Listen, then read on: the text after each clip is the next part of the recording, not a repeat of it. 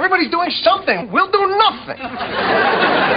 So we go into NBC, we tell them we got an idea for a show about nothing. Exactly. They say, what's your show about? I say nothing. There you go. I think you may have something here. Acerca de Nada, un podcast de Diego Valle y Pablo Manzotti, donde hablamos de casi todo.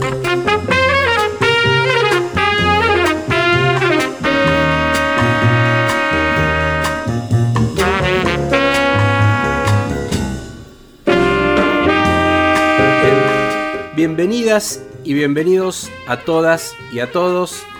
Esta es la segunda temporada de Acerca de Nada, podcast que hacemos con mi amigo el señor Diego Valle. Bienvenido y buenas, Diego. ¿Cómo va? Acá feliz con el, con el regreso en esta eh, segunda temporada recargada. Reload, con- reload hay que decir. Reload. Sí, ahí está. Sí, sí, es un, un término más, más fashion. Eh, y con, bueno, con, la verdad con muchas ganas, pasaron un montón de cosas en el... Desde que nos habíamos despedido en, Sí. a fines de diciembre y ahora a principios de marzo. Eh, estuve estos días a, eh, a full con el Festival de Berlín, otra de las este, cosas que nos ha regalado la pandemia Sí. este, y que nos ha quitado también, o sea, nos ha quitado la presencialidad y nos ha regalado la posibilidad de cubrir festivales online como, como, es, el de, como es el de Berlín, pero no, no es ese el tema que vamos a, a- a elegir, sino justamente como estábamos charlando en, en la preproducción, Sí. eh, hoy nos vamos a, a dedicar a quizás los dos directores neoyorquinos por antonomasia, por lo menos de las últimas 3-4 décadas, este, por diferentes motivos, ambos polémicos, ambos controvertidos, pero estamos hablando de Martin Scorsese y Woody Allen. Absolutamente, y sobre todo arrancar con Scorsese pensando en ese muy buen artículo que hizo para la revista Harper's, precisamente, a propósito de Fellini, en realidad, y la relación con el cine de Fellini, eh, bueno, casualmente ahora en Buenos Aires se está reestrenando en copia 4K y con un buen nivel de asistencia a la sala, así en promedio en el Cine Lorca, una sala histórica de Buenos Aires, 8 y medio. Eh, un clásico, uno de los tantos clásicos de Fellini. Bueno, se permite pensar en el momento del cine y sobre todo en el concepto muy utilizado en, yo diría, el mercado audiovisual, más allá del mercado del lenguaje cinematográfico, que es el de contenido. Y obviamente una mente como la de Scorsese, cinéfila, eh, a más no poder y de alguna manera exegética desde esa cinefilia, ¿no? Como el análisis, eh, el análisis del cine clásico, las vanguardias europeas, y claro, desarticula ese concepto de contenido y lo contrapone a la forma, una cosa absolutamente discutida en la historia del cine y del análisis cinematográfico. Y por ahí va esa reflexión que pueden encontrar precisamente, por ejemplo, en harpers.org, ahí eh, en esa página fue, digamos, donde se expresó este artículo largo de Scorsese, que también referencia a el contenido hoy en términos de las redes sociales, lo que podría ser un contenido para web o un contenido, si se quiere, para Facebook, para Instagram, para TikTok, bueno, y cómo eso contrapone a este momento particular de la industria cinematográfica. Les decía, ahí en harpers.org es donde está el artículo principal. Después este artículo fue retuiteado, reelaborado, analizado por cantidad de webs, digo tweet, también porque Twitter se encargó de expandir el link y diferentes links donde analizan a su vez periodistas, críticos, eh, lo que dice Scorsese en cómo le pone palabra a este momento, según él, de la industria cinematográfica y del trabajo del lenguaje audiovisual. Él dice, el arte del cine está siendo sistemáticamente devaluado, marginado, degradado y reducido a su mínimo común denominador, el contenido. Y, y sí, sí, él dice que hoy más o menos vale lo mismo Claro. un video de un gatito, un video, una, una cosa en YouTube o un, o un clásico, porque todo más o menos está eh, así como banalizado, pero me parece que eh, el ensayo, Sí. como vos bien decías, tiene eh, unas cuantas, podríamos decir, bifurcaciones y alcances muy interesantes porque él habla también del algoritmo, ¿no? Sí. Eh, esta supuesta democratización en la cual este, todos tenemos acceso a, eh, por igual a, a los contenidos, entre comillas. Eh, pero él hace una defensa en el texto del concepto de curaduría, eh, de que alguien comparta su saber, eh, que sea de alguna manera generoso en, en recomendar, en abrir el juego a otro tipo de, oferta, no la que te hace una computadora o, un sistema supuestamente inteligente este, eh, de acuerdo a tus clics o de acuerdo a, lo que cree que vos sos o pensás o deseás o, consumís. Eh, y me parece que también abre el juego a una cosa que- que me gustaría que charlemos, que es los dilemas y las contradicciones de los autores hoy, que por un lado reniegan de todo este sistema, eh, digamos, de plataformas y de consumo en pantallas pequeñas hogareñas vía streaming, y por otro lado no pueden vivir sin el dinero y la financiación este, de estos gigantes que hoy tienen muchísimo más poder que los estudios tradicionales o que obviamente las salas de, de exhibición que recién ahora están reabriendo. Eh, él inclusive en algún momento avanza y se pregunta qué es el cine, ¿no? Y ahí eh, lo contesta con autores, va desde Cassavetes hasta Wells, incluso los diferencia entre lo que aportó cada uno, como los movimientos de cámara, como de alguna manera el estilismo, en el caso de Wells, le dieron una identidad a eso que llamamos cine.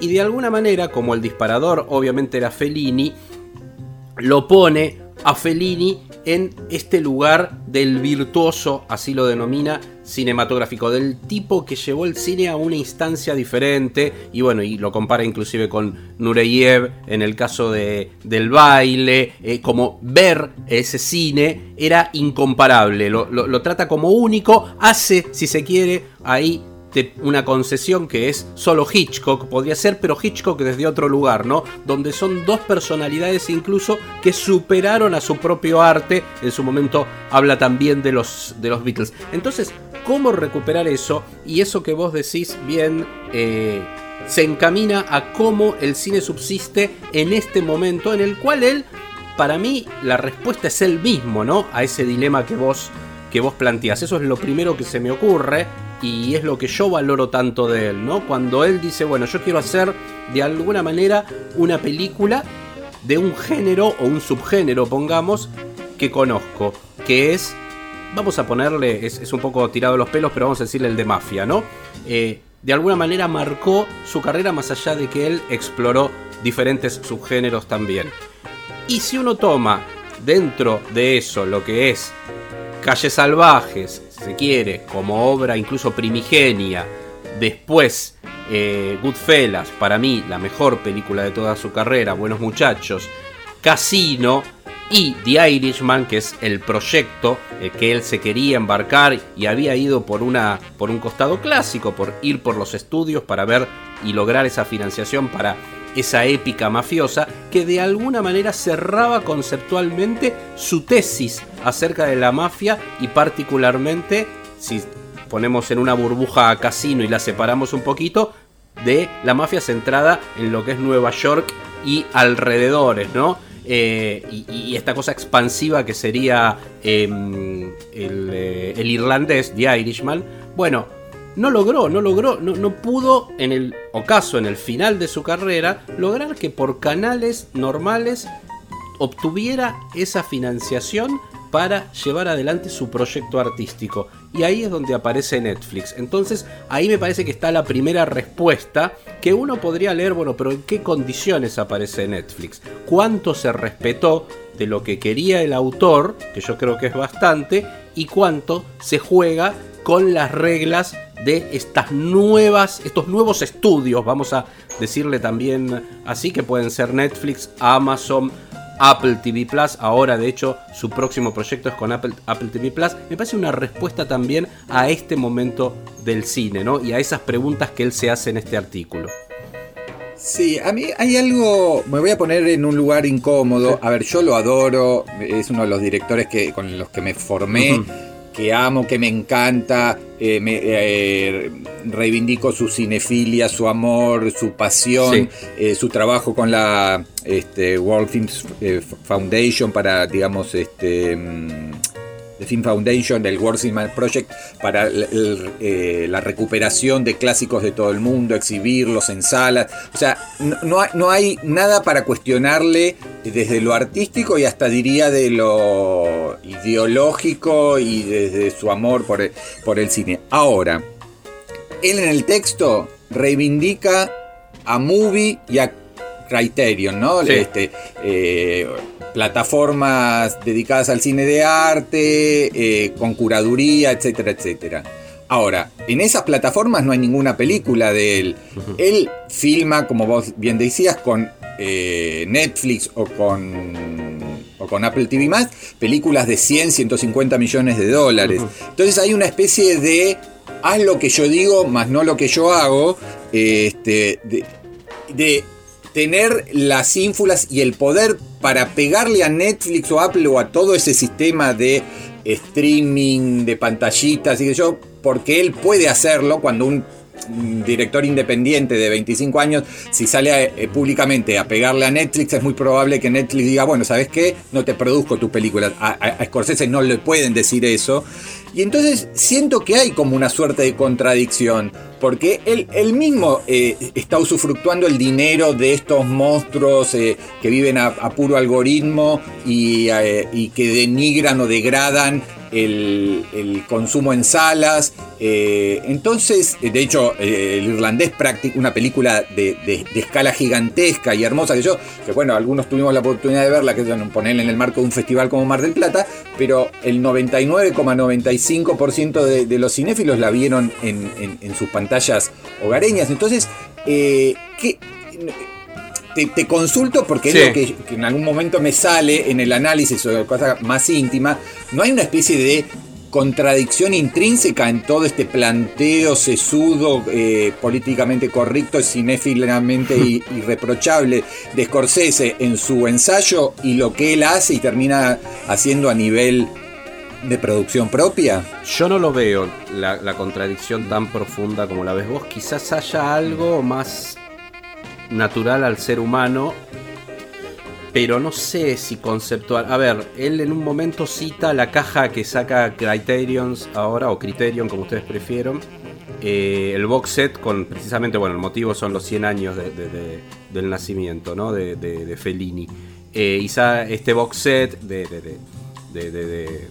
la obra cumbre, la, las obras maestras de, Criterion y dice, bueno, por eso es bienvenido. Yo creo que la palabra la diste vos. Creo que lo que valora tanto de Movie como de Criterion es eh, la curaduría.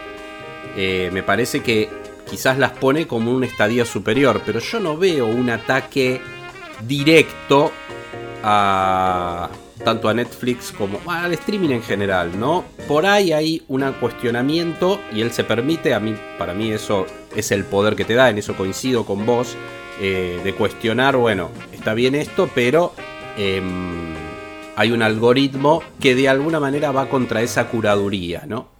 Y no me parece mal que él haga la crítica desde adentro del sistema porque también ha hablado y ha dado entrevistas en las cuales explicó que bueno, los estudios no me financian, el que apareció fue Netflix y logré condiciones interesantes dentro de eso, ¿no? Recordemos, ahora no recuerdo el nombre de, del, director de fotografía de The Irishman, que creo que era un latino inclusive, Rodrigo, bueno, bueno, ahora, no lo recuerdo bien, pero eh, lo que decía era que si uno la veía inclusive en 4K, lograba la. Rodrigo, Rodrigo Prieto. Rodrigo Prieto, el mexicano.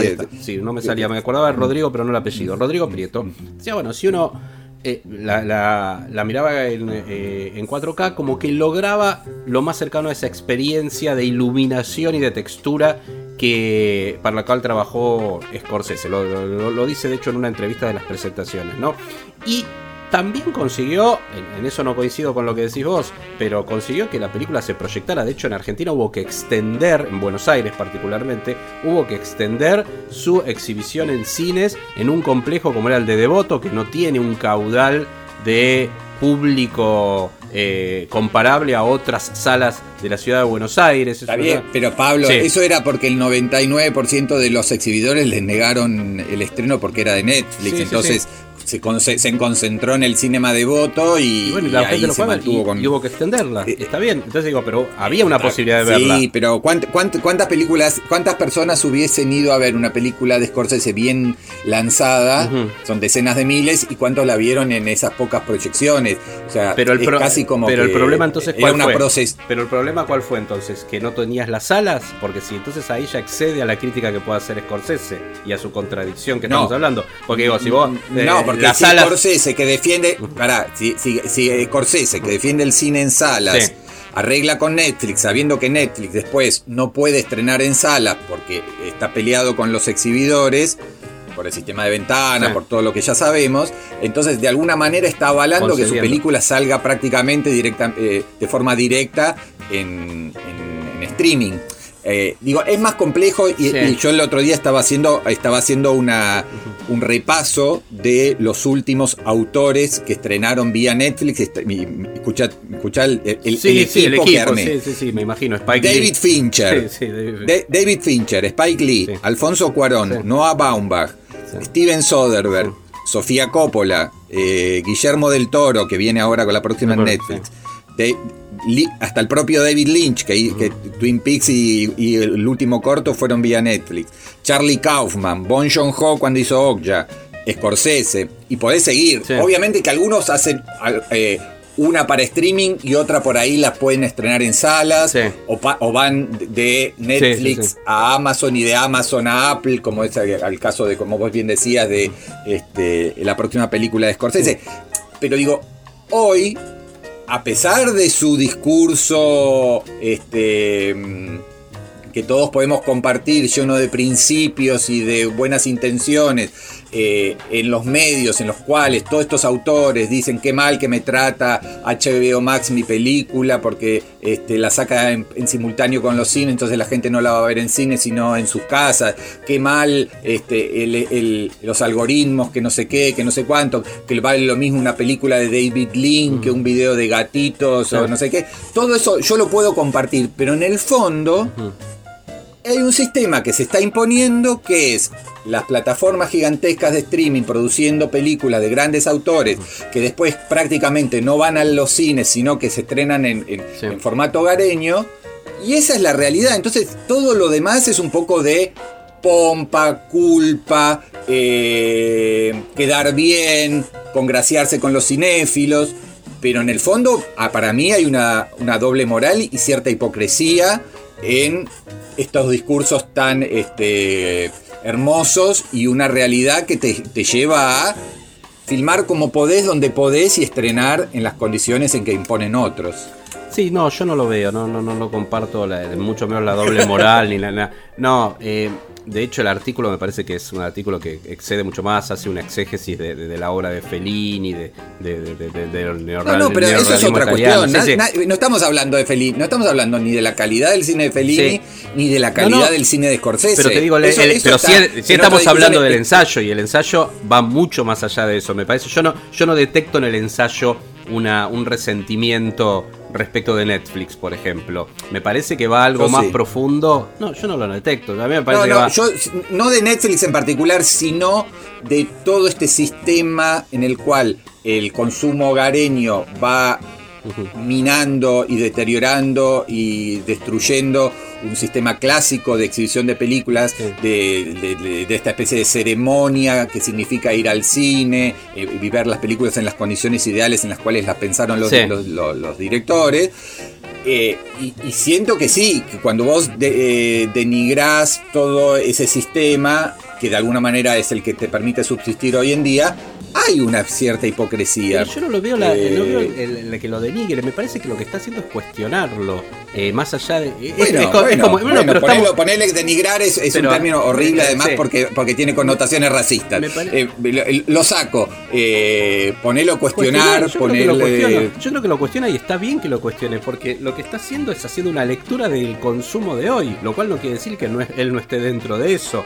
Eh, pero me parece que ahí es donde eh, eh, empieza a jugar el discurso y el texto. Esa es la diferencia. Bueno, yo presento esto, yo hago esto.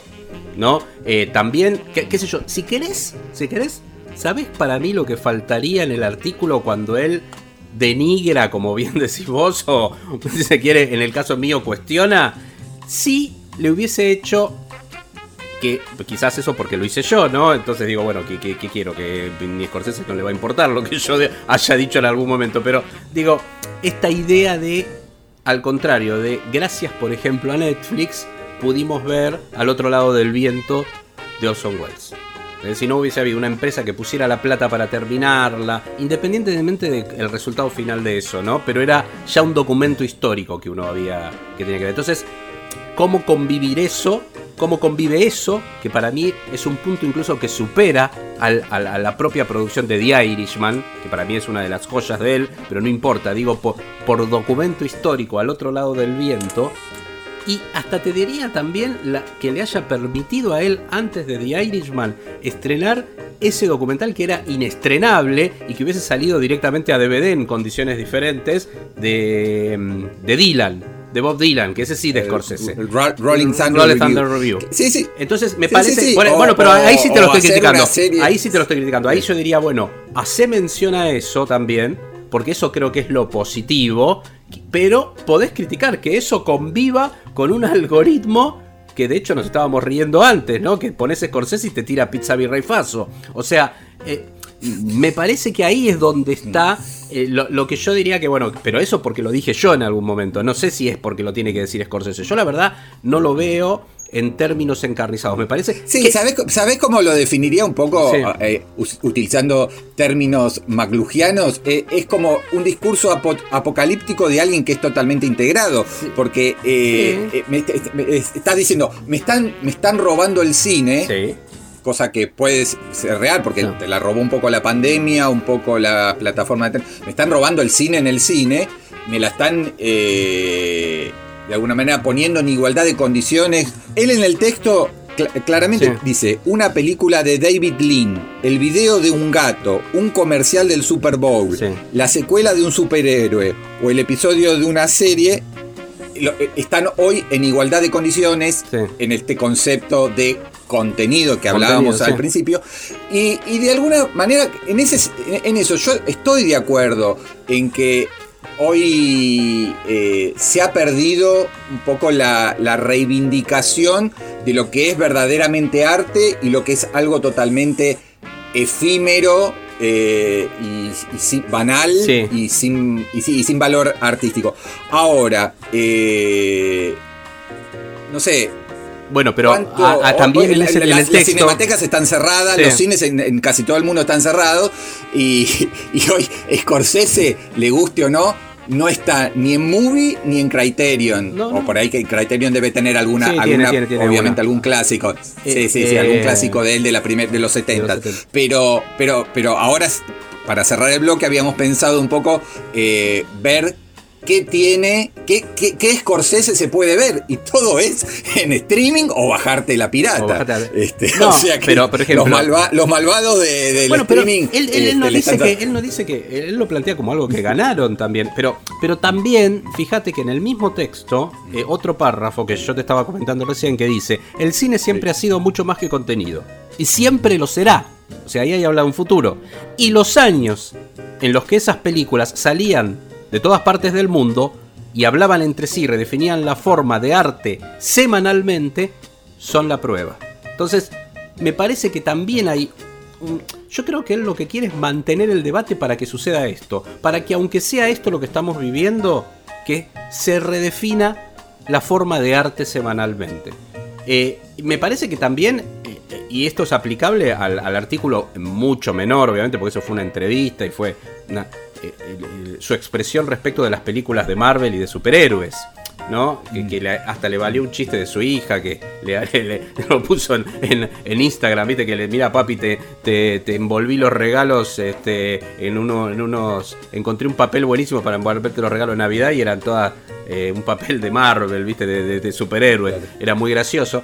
Digo, me parece que también da para eso, que yo, discutí con mucha gente respecto a eso y digo, bien, no está atacando, porque muchos de los directores de Marvel son fanáticos de Scorsese, entonces se sintieron como, bueno, pero entonces de qué estamos hablando? No, no- no hablaba de que el texto fuera bueno o malo, sino que estaba hablando de todo esto precisamente, porque el texto final uno puede comparar una película que puede tener una buena factura como no sé, este, The Winter Soldier, si se quiere, de Capitán América, o como es esa trilogía que está pensada desde algún lugar, eh, con otras que realmente, que si, sirvieron casi te diría de bisagras para todo un proyecto de 14 películas, que me parece que hay una diferencia. Él no se puso a analizar eso, sino que habló de hacia dónde va la industria, y una industria que a él, que le permitió gastar fortunas con Avengers Endgame y con una película de distribución y aparte con cantidad de gente que la va a ver en todo el mundo y le negó a él sus dos últimas óperas digamos épicas si podría decir. Me parece que eso es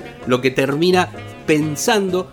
Yo no lo veo nunca criticando desde el resentimiento. Eh, lo veo más como pensando en que no se nos No, de escapar esto ¿no? él- él- él no tiene, no tiene, la verdad que no, no tiene, no tiene cabida porque ha tenido reconocimiento y ha tenido financiamiento. Y lo sigue O sea, teniendo, me parece que claro. lo hace más desde, desde el dolor Sí, sí, de sí. ver, Sí, sí. eh, de sentirse un cinéfilo clásico que ve como todo ese mundo se va, este, destruyendo o se va desintegrando como el famoso final espero que todos hayan visto Este, de The Irishman eh, la- de- ¿Cómo? de The Irishman No, por ejemplo No, no, no, no, no, de la, pe- la película. de Sí. Sí, sí, sí. Pero bueno, Este, bueno, bueno, bueno, no importa. eh, sí, de las de película de Eh, Marvel. ¿qué, qué tenemos, entonces, ¿qué, qué tenemos de, de Scorsese para ver? Por Sí. supuesto, la- las producciones Sí. originales de, de- de Netflix. eh, El irlandés. el irlandés, Rolling Thunder Review, y supongamos que Nueva York es una ciudad. Sí. Otro documental creo que hoy no se podría hacer. Este, Si no es por temática y un person Claro, y un personaje tan. tan- si se quiere, a mí, a mí me, fascina, pero este, Fran Lebowitz. tan sí tan de nicho Tan no de nicho, este pero bueno eso por un lado y este el aviador y la isla siniestra también están dentro de Netflix. la oferta algorítmica de, de Netflix pero hay más no en Sí, otras plataformas Tenemos en Amazon Prime eh, El Rey de la Comedia, una película obviamente que, que festejamos, celebramos muchísimo. Mi favorita, que es Buenos Muchachos, también ahí está disponible. Que recordemos que acaba de cumplir el año pasado, hacia fin del año pasado, 30 años de su estreno. Y tenemos también El Lobo de Wall Street disponibles. El Aviador y Shutter Island también están disponibles en... en, eh, se ve que esa se podía Amazon vender a, sin, Sí, se sin puede vender- exclusividad Sí, sí, sí. Sí, sí, sí, sí, sí, y sí. Así que. Y de hecho de, de hecho acabo de poner eh, en Flow eh, también está la isla siniestra La Isla y también está el lobo de Wall Street sí, sí, sí. y sí, sí. mirá que mirá qué divertido esto, ¿no? Sí. Ahí te aparece también la guía de televisión, ¿no? Cuando vos pones. Scorsese te aparece las cosas que se dan en, en distintas señales. Y esta semana tenés en distintos eh, Buenos Muchachos, El Lobo de Wall Street, Taxi Driver, Pandillas de Nueva York, Hugo y New York, New York. O sea que Scorsese también es un clásico de las programaciones de, de ese mundo preexistente que es el de las El de las señales del cable o de la, de la televisión satelital. Absolutamente, absolutamente, sí, sí, sí. Eso es una, es, es de hecho una lectura interesante. Y quienes tengan HBO Go pueden ver, bueno, el logo de Wall Street también está disponible en HBO Go y tiene en su grilla en este momento, les digo en este momento porque cambian, porque los derechos también tienen que ver Claro. con un tiempo, eh, Cabo de Miedo, Cabo de Miedo, que es una película para analizar muy interesante, porque es, es como la remake, la primera remake que hace Scorsese en su momento y que le permite congraciarse con eh, una cantidad de estudios con los que estaba peleado. De hecho, el que se la recomienda es Steven Spielberg. Eh, lo habían elegido a Steven Spielberg primero para hacerla. Y, y Steven Spielberg dice: No, esta película no, no, tiene mi estilo, tiene una violencia contenida que yo no manejo. Se la lo recomienda Scorsese y, y Spielberg le insiste, porque dice, esto te va a dar la oportunidad de hacer esto más comercial, entre comillas, ojalá todo el cine comercial fuera como Cabo de Miedo, ¿no? Dice, esto más comercial te va a permitir congraciarte con todos estos productores con los que estás peleado a principios de los 90, también está por cumplir 30 años, y la otra es Casino, también está disponible en HBO Go. Bueno, pero creo... Diego, que el arranque de esta segunda temporada, si no me equivoco, este ha sido el bloque más largo de uno que hemos tenido, ¿eh? Más de casi media hora. Sí, sí, sí, sí. entonces, viajemos, viajemos de Nueva York a Los Ángeles para nuestro segmento musical, ¿te parece? Para el segmento musical y vamos a estar hablando de esta banda que ya empieza a sonar. All my favorite songs are slow and sad. All my favorite people make me mad.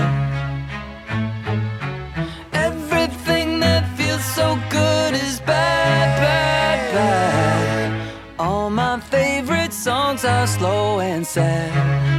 I don't know what's wrong with me.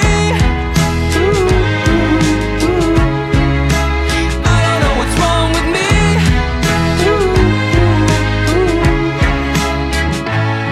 I love parties, but I don't go. Then I feel bad when I stay home.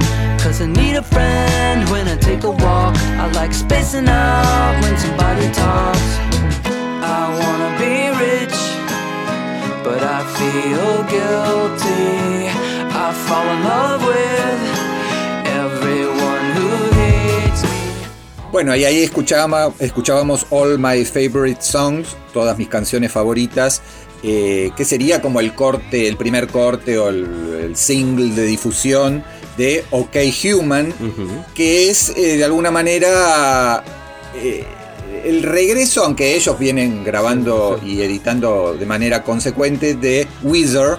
Eh, recién hablábamos de que Cabo de Miedo cumple 30 años y que podemos decir que Wizard está también cumpliendo 30 años, una banda creo que fundada, fundada en el 92, o sea que sería el año que viene. Voy a confesar algo. Eh, no es una banda que a mí particularmente me conmueva. Me parece que tienen. han sacado demasiados discos muy parecidos unos a otros. Pero, así hay que decirlo, eh, eh, creo que con OK Human de alguna manera intentan buscar nuevos caminos se fueron a Abbey Road, eh, trabajaron, dejaron un poco esas guitarras podridas este, de, de lado y mucha cuerda, mucha orquestación. Me parece que es este, la, idea de cambiar de registro y de rumbo. Y hay algunos temas muy interesantes como el que escuchábamos recién en la apertura del bloque. Eh, hay algo acá en la banda de, River Cuomo que, es un poco el, que le marca el punto a, a la historia de estos 30 años de Wizard que es estas referencias con músicos que trabajaron mucho esta idea de las melodías por un lado agradables, pero con una pretensión intelectual y estética particular.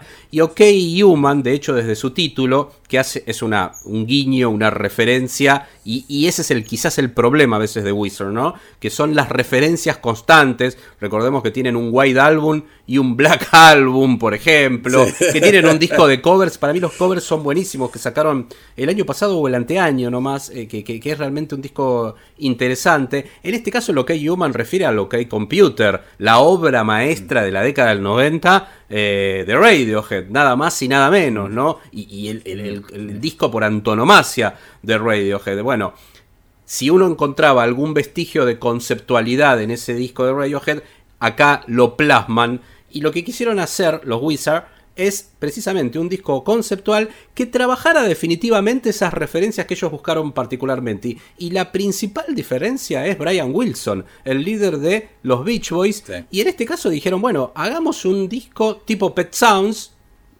Insisto, el que me está escuchando y ya insultándome con las debidas licencias y sepa, estamos hablando de Pet Sounds y el álbum blanco, ¿no? O sea, o sea, no, esto es la intención es una cosa, el logro es otro. Obviamente a millas kilómetros y lo que ustedes quieran de distancia de Pet Sounds, pero sí conceptualmente cercano. Conceptualmente, ¿por qué? Porque convocó una orquesta de cuerdas, de músicos, de casi 40 músicos, para sumar a estas melodías que ellos hacen y hacen muy bien. El resultado es interesante en cuanto a la paleta musical, como eh, estuvimos escuchando, y yo no sé, digo, ¿vos tenés ah, así, vamos cortando algún otro tema elegido o sigo eligiendo yo algún tema? No, no, eh, vamos, si querés, para, para, para matizar un poco. Con Numbers, que una balada muy tranquila con algo de, con algo de, de Oasis y algo de Elvis Costello y algo de Harry Nilsson, porque me parece que por ese lado también, y por obviamente Paul mm. McCartney y los Beatles, por ese lado va este, el álbum. Así que si querés escuchamos un fragmentito aclaremos siempre, y es bueno al iniciar esta segunda temporada, que no podemos poner los temas completos, así que vamos con unos segundos de Numbers. There's always a number that'll make you feel bad about yourself. You try to measure up, try to measure up to somebody else. Numbers are out to get you, numbers are out to get you, numbers.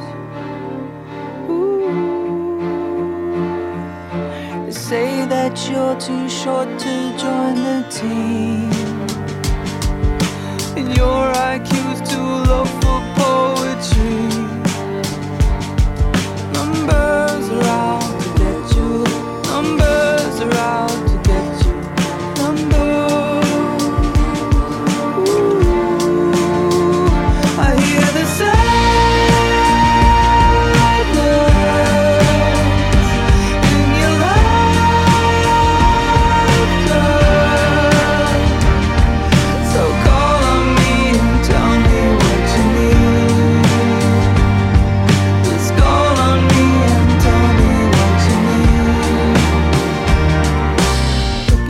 acá está sonando Numbers, el tema que eligió Diego de este OK Human the Wizard, que es de lo que estamos hablando. Eh, sí, a, ver, me parece que hay una idea de, jugar. Ya no es una banda indie, pero bueno, son todas estas bandas de la década del 90 que nacen como indie, que están totalmente instaladas dentro de la industria discográfica y lo estuvieron siempre. Quizás con. Pablo, yo, yo voy a ser más, más, un poco duro. Este, y voy a decir que su mejor disco lo hicieron en el año 96, es esa maravilla llamada Pinkerton. Sí. Y, creo que todo lo ese fue su gran aporte a la música y todo lo que vino después está bien o muy bien o No, coincido plenamente. ¿eh? pero ¿eh? coincido plenamente, me parece que es el disco eh. como es un disco que no lo vas a pasar mal, que es superior a las experiencias de los últimos años que tiene esta pretensión, que tiene esta idea de arte conceptual, inclusive hay algo que para quienes les interesen este tipo de cosas, yo por ejemplo adquirí el vinilo y básicamente lo adquirí porque, y es el único disco y no compro vinilos nuevos, soy más un coleccionista de vinilos de, clásicos y de, época, pero en este caso eh, viene con una cubierta de un artista y un ilustrador que a mí me gusta mucho, que es Matías Adolfsson, que eh, es eh, un ilustrador escandinavo que, trabaja muy bien todo el tema de bocetos y que es amigo de Rivers Cuomo, eh, que, ha trabajado ya con los Wizards y que realmente tiene una, cubierta y un, un, sobre interior magnífico, pero con toda esta idea, ¿no? De, Matías Adolfson no es precisamente uno de los artistas de el digamos, de, del mainstream. Es un artista conceptual que va por el costado, pero ya está instalado mundialmente también. Entonces, me parece que hay toda una idea acá de oscilar con este perfil, como que toma mucho de conceptos que hacen diferentes bandas, ¿no? Eh, Radiohead por un lado, Belan Sebastian por el otro, hay mucho de eso.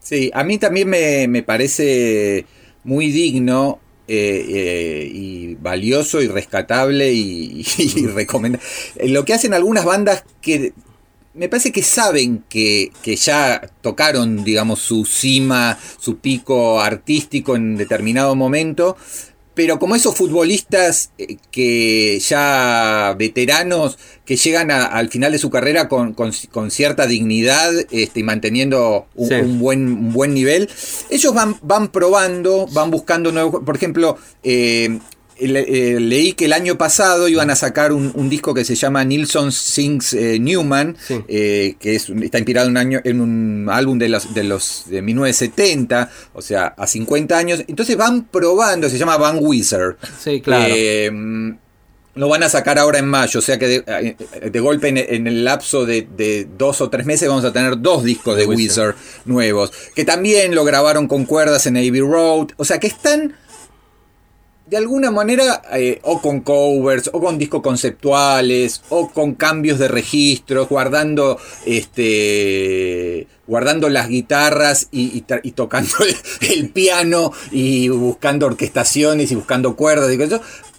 Algo nuevo que quizás no sea ni brillante ni eh, superador eh, ni cambie eh, lo que nosotros podamos pensar de, una banda que ya tiene 30 años. Pero me parece eh, interesante que no sigan haciendo, como en algún momento de sus carreras pasó, el mismo disco de siempre. Que vos decías, uh, otro disco de Wizard. Nada, esa era una, una- un, un paréntesis que quería hacer en, en esta, en esta valoración, si se quiere. Y comparto 100%. Eh, vamos ahora a escuchar un tema porque también es un eh, disco atravesado por la pandemia. Es el disco que han de alguna manera grabado en pandemia. Entonces eso se refleja. Y este tema también para que vean otro estilo diferente a los dos que acabamos de escuchar.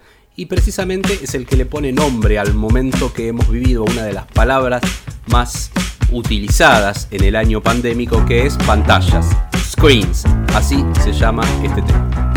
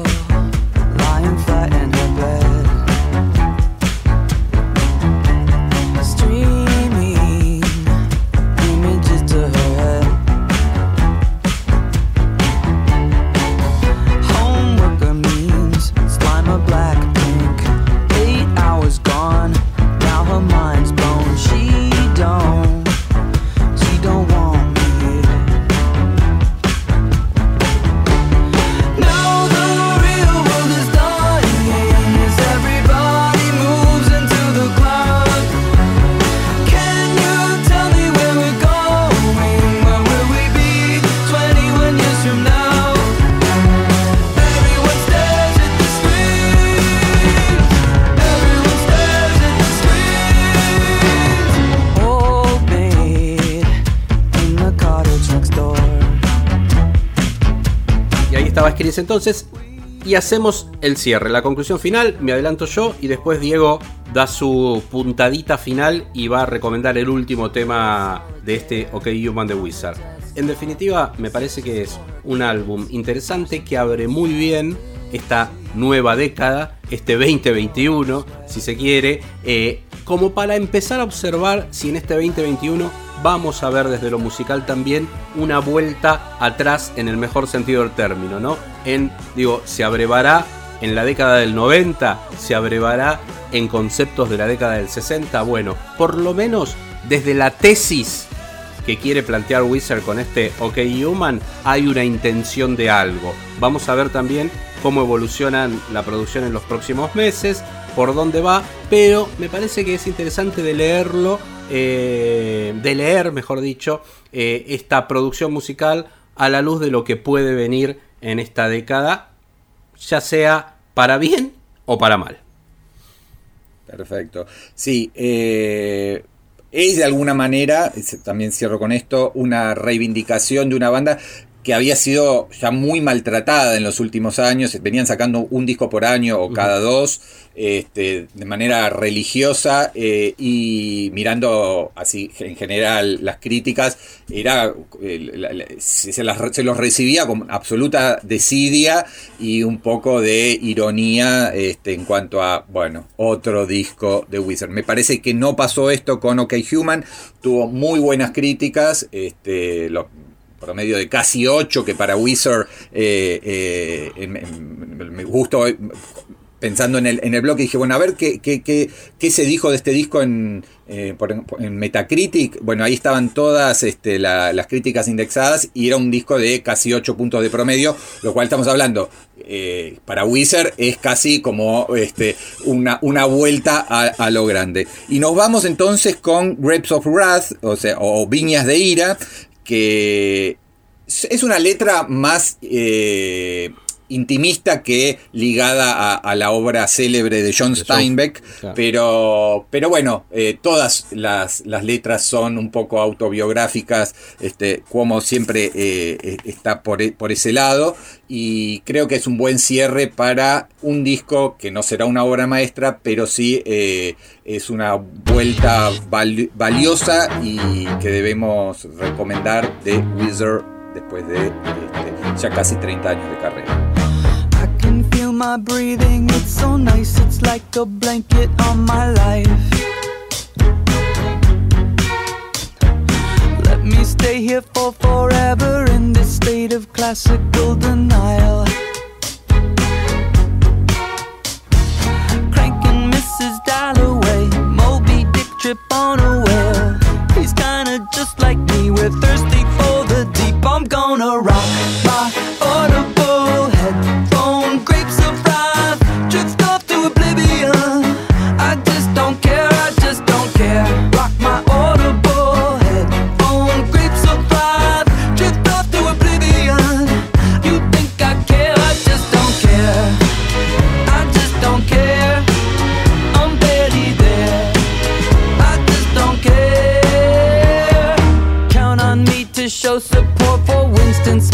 1984. Cause battling Big Brother feels more meaningful. Woody Allen, Mia Farrow, that's the ideal power couple. Woody gave her everything she could possibly want.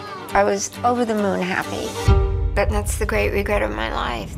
I wish I'd never met him. Mia reportedly has a video of their daughter Dylan explaining how Alan molested her. Could you give us a comment, Woody? Alan denies child abuse, but freely admits he's in love with another of Pharaoh's daughters, 21 year old Sun Yi.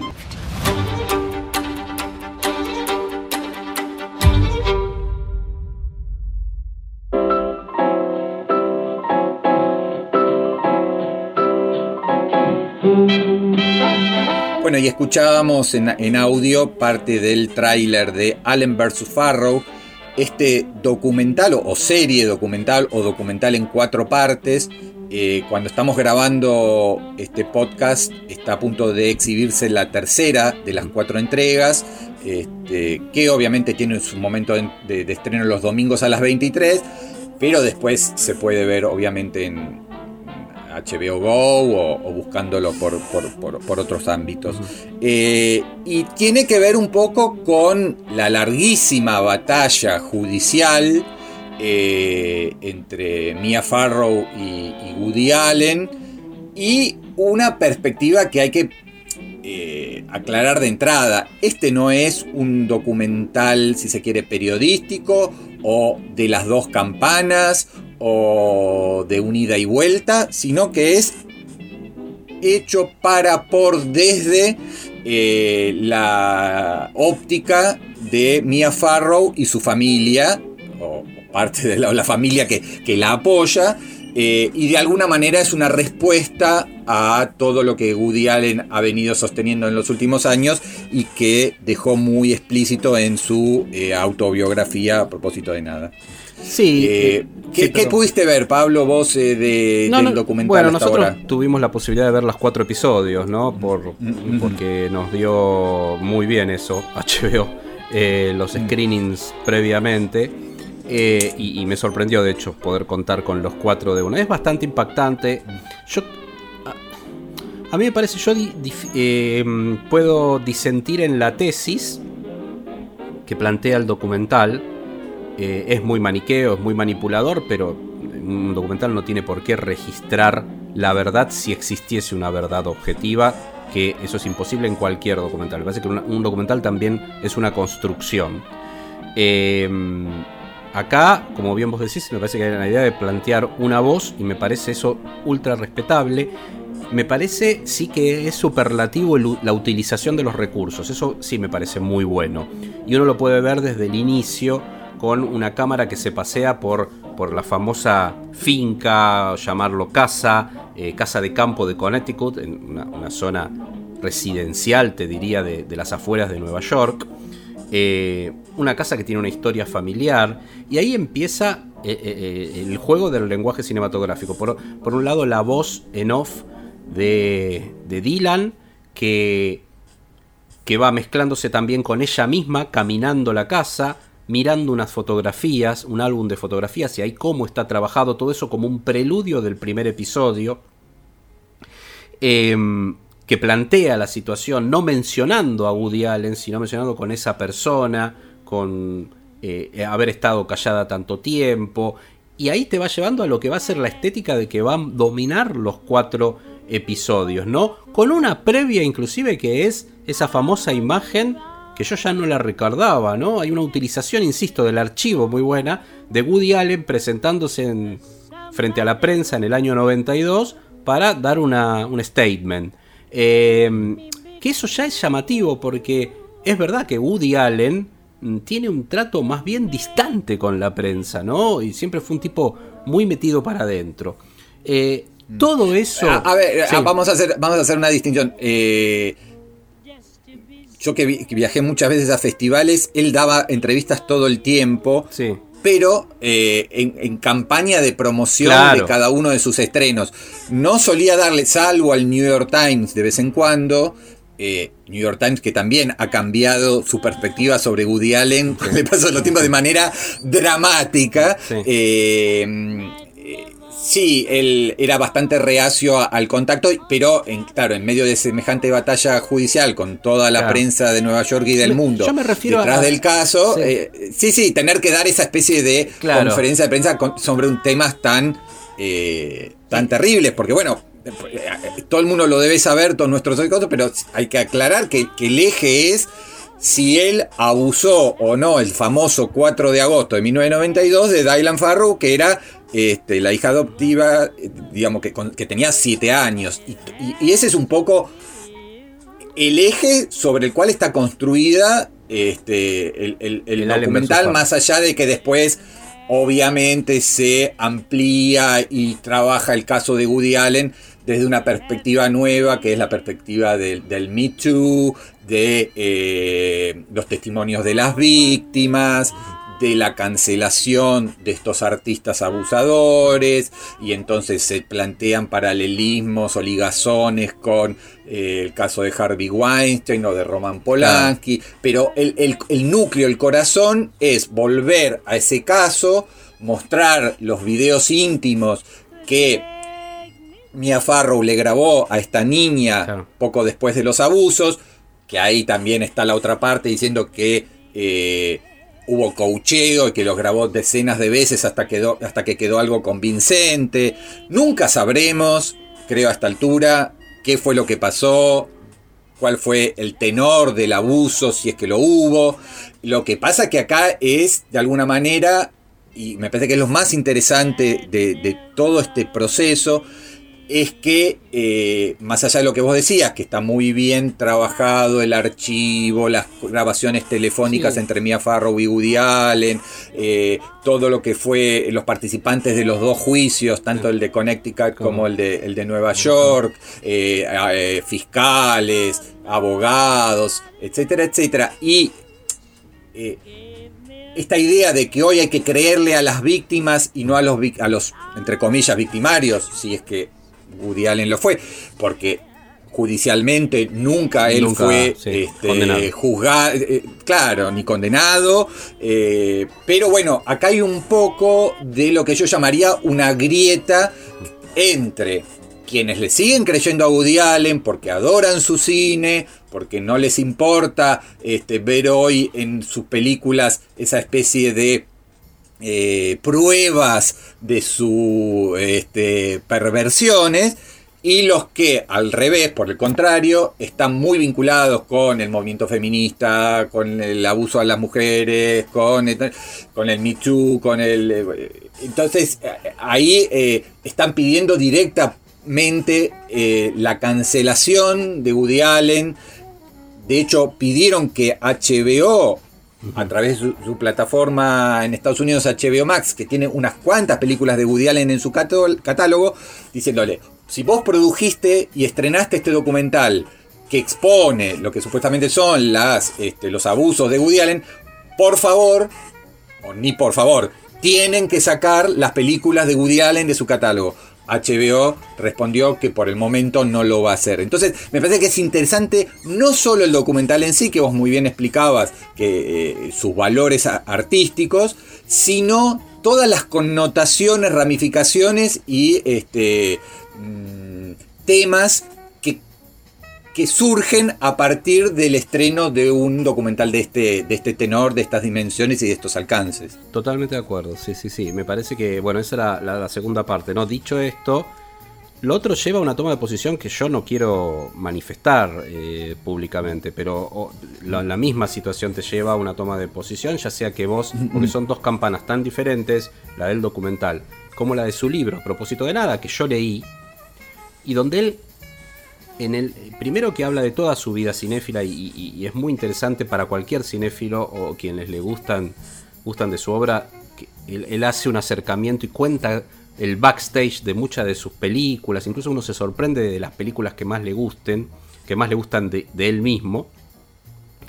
Eh, él se detiene en el comienzo de la relación con Mia Farrow. Cómo fue su relación con Mia Farrow cómo comienza su relación con Sun Ji es muy interesante porque, eh, según él y lo que cuenta, eh, lo él produce un acercamiento con Sun Ji, la empieza a llevar al básquet, a, a- espectáculos de básquet, ah, porque pensaba que le gustaba, porque él, él sentía que no, la tole- no lo toleraba a Sun Ji. Entonces ahí es donde empieza la relación que comienza para tratar de lograr una armonía entre ambos, que los dos no se toleraban entre sí.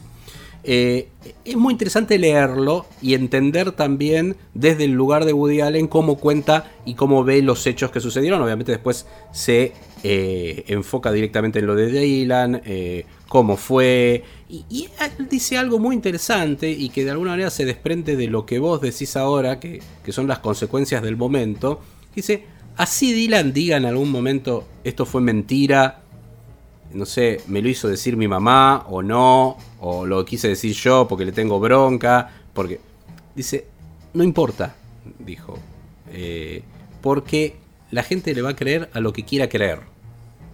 Y me parece que en ese sentido quedó planteada ya la discusión, ¿no? Y, por, y tenemos dos expresiones, dos discursos impresos muy marcados. Uno es el libro de él a propósito de nada, y el otro es la respuesta a ese libro por cómo salieron, que es este documental en cuatro partes. O sea, Claro. listo. Y, y además. pe- pe- Eh, ah, para, sí, déjame eh, aclarar eh, una cosa nada más. Y cabe sí, decir que los directores del documental dicen que lo invitaron a él, ¿eh? Eh, para que diera una versión. Él dice desde su agente, de su lado, dijeron que no, que por cómo estaban planteadas las cosas no quisieron. Y sí cabe decir que hay, tiene una falta, que es la voz de Moses, ¿no? El hijo que lo defiende a Woody Allen. Ahí eso sería una cosa que, más allá de que vos quieras tomar una posición desde el documental, tendría que estar la palabra de Moses. Sí, hay. Bueno, aclaremos, Kir- Kirby Dick y Amy Siering son documentalistas que vienen trabajando un poco este tipo de documentales sobre abusos en el ámbito de- de- de- de- del espectáculo, del arte. Eh, venían de hacer este uno sobre Russell Simmons, ahí, me- Claro. ahí me acordé, Eh, que es, eh, en este caso era un empresario, pero era como la especie de rey Midas de- del negocio de- del hip hop, hicieron On the Record, que también fue emitido por HBO, y tenía la misma perspectiva, lo que pasa que nadie hoy defiende a Russell Simmons, Claro. Este, quedó tan, tan eh, expuesto su forma de abuso compulsiva en el tiempo, etcétera, etcétera, que por más que era este, eh, el rey del negocio del, del hip hop, este, no había demasiada polémica y todos de alguna manera eh, apoyaron ese, ese, ese documental. Ahora, en el, lo que vos planteás, está muy claro que eh, buscaron de alguna manera presentar alguna postura de Woody Allen, no solamente en el archivo, ¿no? Porque Woody Allen aparece en estas conferencias de prensa que vos bien decías, o en alguna aparición pública. eh, hicieron algo que también ahora está generando un conflicto, que es eh, cortaron fragmentos del audiotexto del libro a propósito de nada, Claro. este, pero sin pedir permiso y sin pagar los derechos. Claro. Con lo cual ahora los abogados de Woody Allen están diciendo, pero nosotros no te autorizamos a que, a que uses este, como supuesta, porque además... Obviamente vos recortás la parte que a vos te interesa. Te interesa, sí, sí, sí. este, y- Claro, pero se lo podrían haber hecho leer a- decían, Claro, no, no, hay, no, hay, no está ni la postura de Woody Allen, ni la de Sunji Previn, ni la de Moses. O sea, de la otra parte, eh, no hay nada. Con lo cual es un documental totalmente tendencioso. Eh, aunque el término sea, eh, suene fuerte, porque hay, si se quiere, una, una postura. Es así, o sea, Sí, es es de, de una tendencia, es de una mirada y una postura Sí, sí, sí. valiosa, que hay que escuchar, si querés que hay que poner en el centro de la escena, de alguien que de alguna manera en los 90 eh, estaba eh, en inferioridad de condiciones frente a un artista que era un mito viviente, alabado, elogiado, premiado, eh, pero hoy por hoy se puede encontrar Sí. fallas o pu- puntos flojos o lo que sea en cualquiera de las dos posturas. Eh, y, y lo concreto es que más allá de todo lo que mm, hoy se ha, se ha hecho a nivel de avance en cuanto a investigaciones, de, de- de abusos este, recientes y no tan recientes, eh, queda un poco a, criterio de, cada cinéfilo, amante o no de, Woody Allen, o militante de la causa Me Too, que de alguna manera por, por, por defecto o, en, primera instancia lo que hace es creerle a la víctima y cancelar al victimario sin entrar a analizar demasiado los matices o los detalles de cada acusación.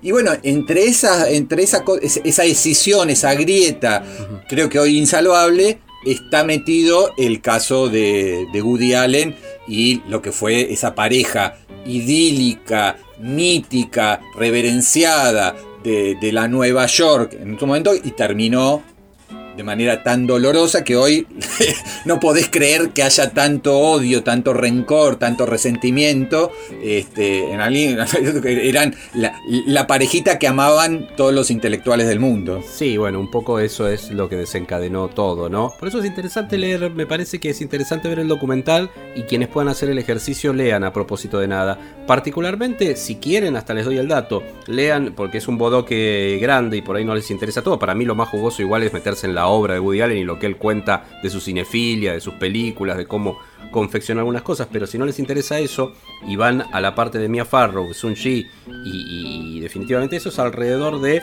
la página 240, 244 de la edición en castellano del libro, pueden encontrar ahí un poco un libro que tiene más de 400 páginas, ¿no? O sea, alrededor de la mitad él se empieza a dedicar específicamente al tema y entender, ¿no? Por qué y cómo vivían y cómo era y en qué instancia estaba la relación con Mia Farrow cuando sucede todo este quiebre de la relación y que da lugar a todas estas cosas que sucedieron o que no sucedieron. Eso es la postura que tomará cada uno o cada una. Bueno, vamos a las películas de. Woody Allen. Ah, Eh, dale, dale, dale, te- no, tenemos te- te- alguna. te- ten- tenía abierto. Bueno, hay un tema ahí también que esto se relaciona. Esta recomendación se relaciona con una situación. Con Amazon Prime, él tenía un contrato que, de hecho, se definió por películas y por series, que se definió ahora legalmente. Le- eh, la definición legal no hay mucho dato, pero lo más probable es que no se hagan las eh, películas ni series y se le haya pagado a él una cantidad de dinero, pero esto se definió en la corte. Eh, y, pero Amazon tiene, tiene, tiene, bueno, obviamente la, la comedia que hizo. perdón, eh, la serie. Pablito, porque Sí. justo es interesante que también en Sí. una de las, no sé si es en el último episodio y no quiero spoilear nada, pero bueno, tampoco es- no, no hay ningún misterio. De alguna manera se, se sugiere, eh, y creo que lo ha logrado el movimiento este Me Too, de prácticamente que, que, que Woody Allen no pueda filmar y lo último que, he hecho, que ha hecho prácticamente no se ha distribuido en el mundo. eh, y se ha, en el, en el documental se castiga mucho a la gente que de alguna manera, liderada, si se quiere, por Diane Keaton, ha salido A defenderlo. eh, a, a defenderlo a Woody Allen, como diciendo, bueno, si vos defendés a un abusador, eh, sos cómplice, qué sé yo, y este, eso ha terminado con que todos los actores y actrices que trabajaron con él en las últimas películas pidieran disculpas y donaran sus salarios eh, a causas eh, Bueno. por los derechos de las mujeres, digamos, para ponerlo en el... Entonces, él- eh, él- él- él da unas respuestas interesantes en el libro. Por un lado, cita a sus amigos. Bueno, están no solo Diane Keaton. Diane Keaton es la primera defensora, fue su pareja, de hecho, eh, de él. Lo ama, lo, lo adora. Eh, de hecho, hay una foto de Diane Keaton. eh, La foto que está en el libro es de Diane Keaton, una foto reciente de él. Eh, Está Alec Baldwin también, están muchos actores que no les importa nada, eh, eh, que son muy críticos del sistema, Alec Baldwin, Alan Alda, eh, que han filmado con él, que, que lo quieren mucho. Y él lo dice en el libro, hay muchos, la verdad, que, que se acercaron y que me dijeron, mira, yo creo que tenés razón, pero la verdad no puedo decirlo públicamente porque no me llaman más, porque necesito trabajar.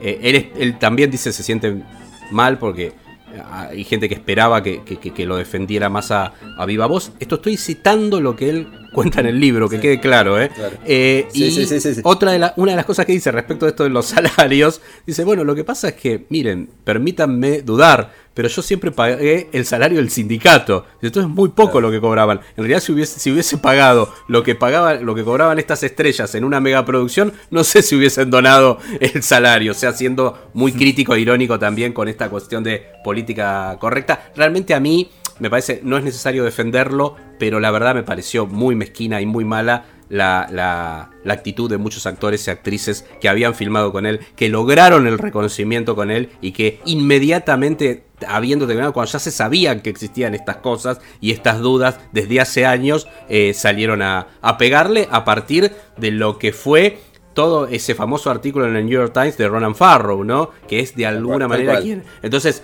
no. Me pareció muy hipócrita. Hablando, mira, haciendo el círculo de hipocresía que hablábamos de Scorsese antes. O de, eso sí me parece realmente malo e hipócrita, ¿no? Totalmente, totalmente. Bueno, ¿querés que Bueno. eh, bueno, obviamente Allen vs Farrow, Allen vs. eh, Farrow que está es lo que HBO. estuvimos comentando, la tercera emisión este domingo 7 y la última el domingo 14. Sí. Eh, a- En- en acá Amazon, estoy viendo que sí. sí. en Amazon, decime. Eh, Conocerás al nombre de tus sueños. Bueno, hay un documental de Woody Allen del año 2011 que tiene voces de todo el mundo. ¿eh? Eh, están, no- es muy bueno en factura, pero tenés desde Tony Bennett hasta Peter Bogdanovich, Martin Scorsese, Steven Spielberg, hablan de la obra de Woody Allen. Después está Magic in the Moonlight, De Roma con Amor, Blue Jasmine, Medianoche en París, Don't Drink the Water, aquella con Michael Fox, Cassandra's Dream y Las Crisis en seis escenas, que es la serie que hizo específicamente para Amazon Prime. La primera temporada quedó en eso nada más. No es algo muy logrado, no está buena. Eh, Estamos de acuerdo. No le encontró la vuelta al, formato. Si, nos tomáramos por eso, me- merecería una cancelación artística, pero Sí, bueno, sí, digamos que, que ha hecho algunas no películas el más interesantes. No le encontró el formato. Yo creo que no le encontró No. el formato. No le encontró la vuelta a la serie. No le encontró la vuelta al formato. Eh, esas están disponibles en Amazon Prime, que, que terminó en litigio, ¿no? Y aún así están en Amazon Prime. Y HBO tiene Conocerás al nombre de tus sueños, de Roma con amor y Medianoche en París, aparte de, obviamente, Allen vs. Farrow, ¿no? Así que bueno, un, un regreso muy neoyorquino, si bien Wizard es una banda californiana, pero este, Scorsese y Woody Allen eh, en, este, en esta vuelta. Pablo, nos despedimos. Nos despedimos, será entonces hasta el próximo episodio de Acerca de Nada. Chau. Chao, gracias. Hasta la próxima.